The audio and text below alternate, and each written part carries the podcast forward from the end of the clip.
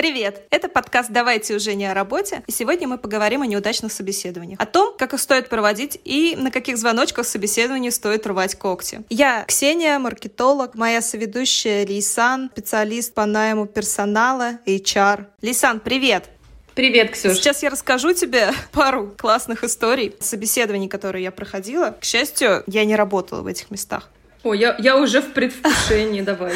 Я, когда заканчивала институт, а, мне было 22 года. То есть я еще защищала, по-моему, диплом, но я уже стала ходить на собеседование. Я искала вакансии помощника юриста. Их было очень много. Я ездила везде, разговаривала с людьми и выбирала, куда меня возьмут, что мне понравится. В один из дней летних я приехала на собеседование в одну небезызвестную юридическую компанию нашего города. Оказывалось потом уже, что этого юриста очень хорошо многие знают. Тогда я о нем слышал первый раз. И вот представь себе, маленький кабинет, шесть столов там стоит прям напичканных друг на друге, и там застекленный, утепленный балкон, очень узкий, как пенал. Вот там кабинет руководителя за жалюзи. Я прохожу к нему, угу. он сам проводит собеседование со мной. Первое, что он мне сказал, когда я зашла в кабинет, я всю ночь накануне собеседования лежал в постели с женой и представлял вас.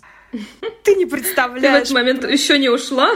Я не ушла. Я тогда еще вела себя очень так скромно, и я не могла... Я хотела уйти, но я боялась это сделать почему-то. То есть я сидела с такими глазами, мне сложно было вообще что-то говорить. А понимаешь, он мне задает какие-то вопросы по юриспруденции, а я не могу ничего ему ответить. Ну, я знаю, но я не могу, потому что я сижу себя как на иголках, мне неловко, мне неприятно, мне некомфортно. Я чувствую чувствую себя как в театре абсурда какого-то, потому что, на мой взгляд, руководитель мне не должен был таких вещей говорить. Я сидела, я ни на что ему не ответила, он меня мучил, мучил, мучил, минут 40, наверное. Ну, то есть я еще думаю, зачем ты меня все время мучаешь? Я же тебе ни на что не ответила. Ну скажи, вы нам не подходите. Я встала, он мне сказал, я пришлю вам на e-mail задачи, вы мне их письменно решите, и потом мы с вами встретимся еще раз. Естественно, я на тот момент mm-hmm. уже знала, что никакие задачи я решать не стану стану. Но я ему зачем-то сказала, да, отправляйте. Я убежала оттуда, мне пришло на email сообщение, я должна была решить это все до вечера, я ничего не стала решать. Он мне еще несколько раз звонил вечером, уже часов в 8, наверное, вечера. Я скидывала, трубку не брала. На этом все, слава богу, закончилось, но mm-hmm. вот это у меня засело в голове. То есть вот 8 лет почти прошло с этой ситуации, а я до сих пор ее помню как вчера, потому что это у меня было, наверное, самое, самое неприятное собеседование всех, которые я когда-либо проходила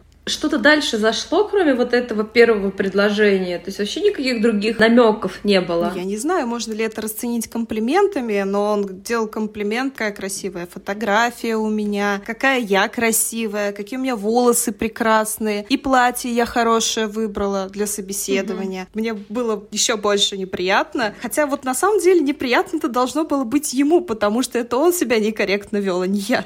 Ну да, ну как раз это, короче, тот случай, когда надо было рвать когти, но в силу своего возраста ты этого сделать не смогла, и, в принципе, я тебя понимаю прекрасно. Ну, возможно, это было одно из первых поисков, да, работы, и это вообще может даже стать какой-то травмой в голове, либо, либо моментом, когда разбиваются розовые очки. Кажется, каждый с чем-то таким сталкивается. Но если тему нашего разговора, то как раз я считаю, там, для меня, да, то это как раз тот случай, когда нужно сразу уходить. Либо, если ты чувствуешь себя в безопасности, наоборот, там, ну, поговорить, да, почему вы мне это говорите, но это уже чисто из прикола, да, если просто говорить. Но я не думаю, что это было бы безопасно в тот момент, поэтому... Но, может быть, есть люди, которые считают нормой такое поведение и какие-то нерабочие отношения в коллективе, да, там близкие с руководителем, может, для них норма, и поэтому я не могу за всех отвечать, да, но вообще это не норма рабочих отношений, конечно. Я думаю, ну ты это тоже понимаешь, и сейчас, и тогда. Да, я, к счастью, счастью, больше никогда с таким не сталкивалась. Как это обычно бывает, ну, я тогда искала первый раз место работы, такое прям полноценное, с офисом, поэтому по собеседованиям я ходила.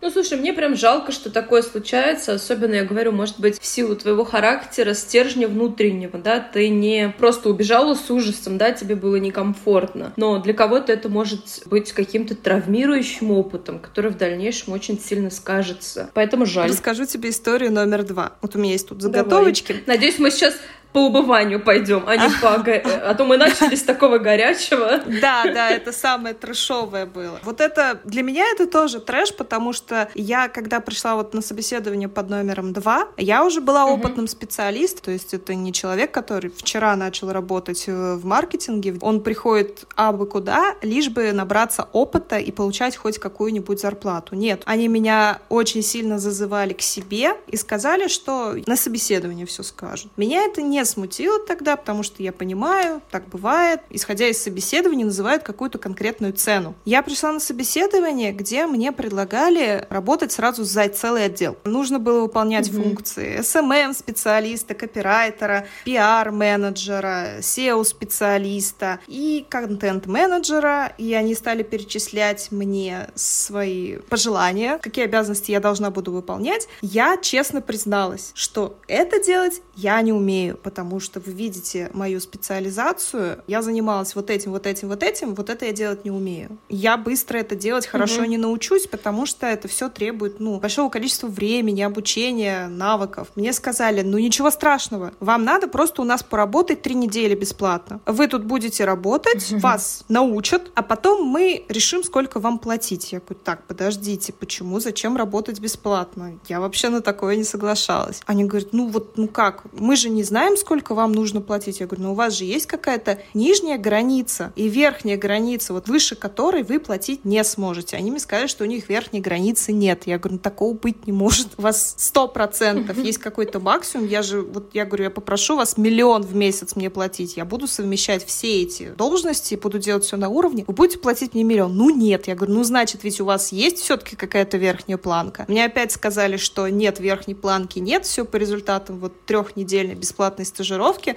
После этого мне пришлось с ними попрощаться. Они, конечно, почему-то очень сильно на меня злились, что я на такие царские условия не согласилась и ушла с собеседования. Но вот как-то так. И что больше всего, знаешь, меня удивляло на тот момент, я нормально бы отнеслась, если бы я пришла куда-то, где какой-то стартап, видно, что у компании нет денег. Нет, это был очень-очень крутой офис в очень крутом месте в самом центре города, в элитном жилом комплексе на первом этаже. Было видно, что у этой компании деньги есть, но почему-то они предпочитали нанимать сотрудников, которые будут работать бесплатно. А ты им не задавала этот вопрос? Почему у вас такие условия? Зачем это мне? Они просто говорили, что ну вот у нас так заведено.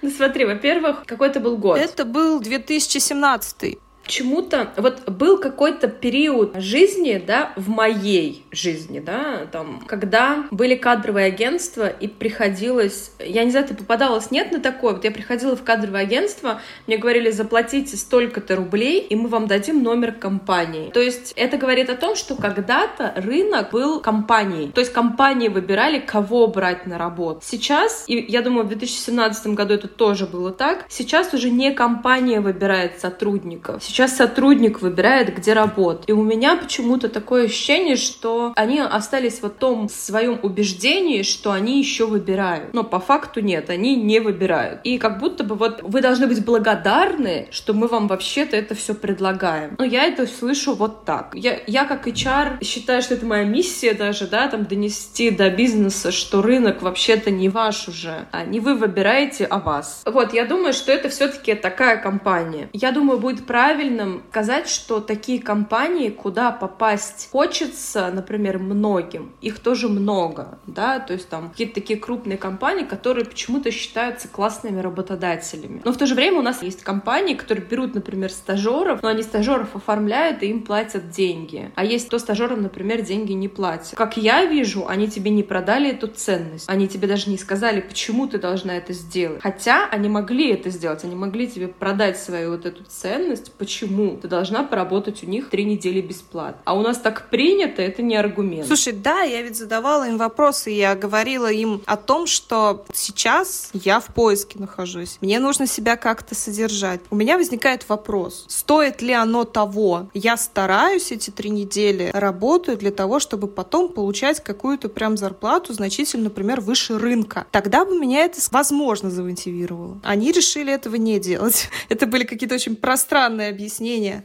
не знаю, работать бесплатно, ну, мало кто согласится. Особенно, если ты не студент, да, но если тебя там не обеспечивают родители, если у тебя уже есть какой-то бэкграунд за спиной, и тебе нужно что-то подучить. Сейчас я перейду к третьей истории. Третья история касается уже больше, наверное, женской темы, потому что мужчинам, конечно, собеседование не задают вопросы, а угу. собираетесь ли вы в декрет, хотя мужчина тоже может уйти в декрет по нашему законодательству, но мало кто этим пользуется. Я заметила, что я, когда угу. ходила на собеседование, меня собеседовали мужчины, мне таких вопросов не задавали. Когда я приходила на собеседование, меня собеседовали женщины, вопросы звучали, наверное, в 70-75% случаев. И вот это было очередное собеседование, угу. мне было 25, может быть, 26 лет. То есть, как ты понимаешь, такой самый возраст, когда многие начинают уже в декрет уходить. Я не замужем, о чем угу. они, естественно, знают. Возраст мой написан в анкете тоже. Меня приглашают на собеседование, я приезжаю. Практически одним из первых вопросов HR задает мне вопрос. У вас вот такой вот сейчас возраст, наверное, вы сразу уйдете в декрет, как только к нам устроитесь. Я, естественно, ей честно ответила, что я не планирую детей в обозримом будущем, ну, то есть ближайшие 5-10 лет. На что она просто начала смеяться, мне в лицо и сказала, мы вам не верим. Если честно, в тот момент я очень сильно вспылила, потому что я потратила время на дорогу, я приехала к ним, они видели мой возраст изначально в анкете. Если они хотели взять человека младше меня, либо старше меня, который уже есть дети, который не пойдет в декрет, наверное, им стоило сделать ставку на этого соискателя. Но они пригласили меня, еще и сказали мне, что они мне не верят, то есть как бы уже разговор не задался, пошел не в ту сторону. Зачем тогда задавать этот вопрос, если как бы я не ответила на него, он бы им все равно не понравился, мой ответ. После этого мы собеседование свернули. Вопрос, зачем HR поступил таким mm-hmm. образом, мучает меня на самом деле до сих пор. Ну, смотри, я тебе не могу ответить на вопрос, почему HR поступил таким образом, да, потому что HR люди, да, у них там разный бэкграунд, например, да, либо ты могла быть, ну, не знаю, четвертым сотрудником на это место, который три до тебя, например, ушли в декрет, да, и ты не знаешь, что было до этой ситуации. То есть это могла быть такая ситуация, когда было три кандидата, и они все уходили в декрет. А может быть, они все на собеседовании говорили, что нет, мы, мы вообще-то child freak, я вообще не планирую. Да, Согласись, такая ситуация могла. могла быть. Но мы на тот момент, мы же не думаем о том, что вот это могло быть, и мы сразу думаем, что она занимается дискриминацией, она задает мне не те вопросы. Это тоже может быть. И может быть это ее личный какой-то, ну даже интерес. Найм сотрудника — это не дешевый процесс. На найм сотрудника, на его обучение, адаптацию ходит определенный бюджет. И это, ну, затрат. Конечно, никому не хочется там обучить сотрудника, и чтобы он, например, только обучился, только деньги потратили, и он ушел. Здесь скорее даже вопрос не в том, что ему там декретные придется платить, потому что, по-моему, по законодательству это не, не компании платят, да, а не платит вот как платит. раз государство. Да, но сам факт вот этого найма, адаптации, и это же не только сотрудник привыкает, но и компания к сотруднику привыкает, а это очень такой энерго, время, финансозатратный процесс. И поэтому ну, кто-то в лоб задает да, этот вопрос, вот как в твоем случае, кто-то намекает. Я, кстати, читала опрос, самый нелюбимый вопрос на собеседовании. Вопрос это, кем вы планируете быть через пять лет? Ну, это прям топ, короче. И он тоже же задается целью понять вообще, какие у человека планы. Ну, как бы он может сказать, там, семья, там, еще что-то, да, может сказать, что, ну, вот я там вот это хочу. Ну, то есть, чтобы понимать вообще, а чё, какая ценность у человека на самом деле. Я бы не кидалась на этот вопрос, хотя я его, ну, не задаю, да, вот в такой формулировке. Слушай, ну, мне тоже часто задавали но... вот этот вопрос, кем вы себя видите через пять лет. Я всегда отвечала по-разному, но вот сейчас, честно, если бы я сейчас угу. пришла на собеседование, мне вдруг задали такой вопрос, или я бы вообще промолчала, потому что, ну, очень странно в текущих нынешних реалиях, политических, экономических и прочих, задавать вопрос, кем вы себя видите через пять лет, а я рационально всегда стараюсь мыслить, это, ну, прям издевка, можно так сказать, потому что стабильности не существует. А у тебя никто не просит стабильности, задавая этот вопрос. Просто почему-то люди думают, что если тебе задали этот вопрос, то должен быть четкий ответ. На самом деле нет. Просто это для понимания вообще, что человек на самом деле планирует. И если ты ответишь вместо того, чтобы проявить вот эту агрессию или наоборот подавить эту свою агрессию, да, ты же можешь ответить так же, вот как ты сейчас сказала, что, ну, как бы, учитывая, какой сейчас мир нестабильный, я там то-то и тот. И окей, ну, за, зачтено как бы. Нет правильного и неправильного, на самом деле, ответа. Просто, ну, насколько это нас триггерит вообще-то. И вот этот вопрос с декретом, мне кажется, он тоже из этой серии. Кого-то он задевает, кого-то нет. Но я согласна, что он некорректный конкретный, да, и его нельзя задавать, если уж по всем вот этим нормам, да, смотреть. Если тот человек, который планирует декрет, то не надо говорить, что он планирует декрет. Ну, как бы, да, если, ну, в большинстве своем лучше этого не озвучивать. Ну, если уж так, как с точки зрения соискателя. Я всегда рассказываю эту историю, мне кажется, уже всем надоело, но есть такая практика, что и такой случай на моем опыте, вот что на позицию взяли женщину на девятом месяце беременности, учитывая, что она год, как минимум, собиралась сидеть в декрете. Ну, то есть она была настолько ценным и узкопрофильным специалистом, что учитывая, что она год не будет работать, минимум, ее все равно берут на работу. Понятно, что это исключение, такое бывает редко, но бывает все-таки.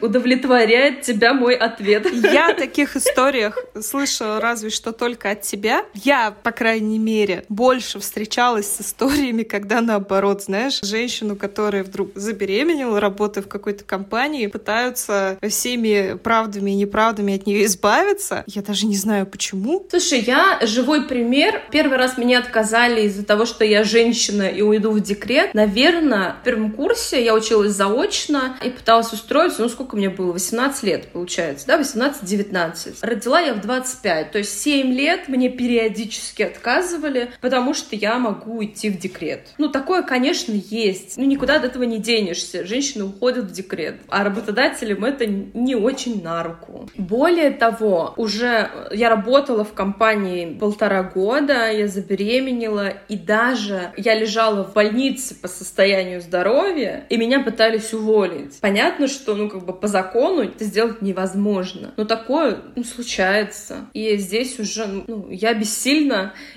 есть и так, и так. Если что-то попалось не то, ну окей, давай дальше пошли. Расскажи мне вот что в завершении нашего выпуска. Ты сама, еще будучи соискателем, сталкивалась с неадекватными собеседованиями? Ну, то есть со стороны HR по отношению к тебе? Я тут недавно размышляла и поняла, что я очень мало была на собеседованиях, когда действительно искала работу. Потому что так случалось, что везде, куда я устраивалась на работу, что это были какие-то очень случайные обстоятельства. Я здесь услышала, что там требуется, пошла, ну, это тоже как собеседование, да, но там я уже шла конкретно, да, то есть вот такого вот по HeadHunter, например, или на каких-то работных сайтах у меня было очень мало собеседований, и если такое прям, то, что для меня стрессовое было, мне было стрессовое, когда мне давали задание вот прямо на собеседование, то есть об этом не предупреждали заранее, ты приходишь, и вместо того, чтобы тебя собеседовать, тебе дают задание. Причем я не шла на какие-то там бухгалтерские должности там, да, или еще что-то, но мне почему-то давали задания, связанные с процентами, а я чистый гуманитарий, я до сих пор помню вот этот свой ужас, когда я увидела это задание, и там какие-то надо проценты вычислить, еще что-то, и я просто бежала оттуда. Я сейчас периодически хожу на собеседование, да, чтобы держать себя в тонусе. И вот одно из последних, наверное, было, я назвала там определенную определенную сумму, которую хочу получать. Мне сказали, вы что, с ума сошли? Такую сумму получать невозможно. Ну, хотя там через полгода я начала эту сумму получать. В общем, какие-то такие вещи, которые очень субъективные. Ну, такие человеческие, наверное, скорее, чем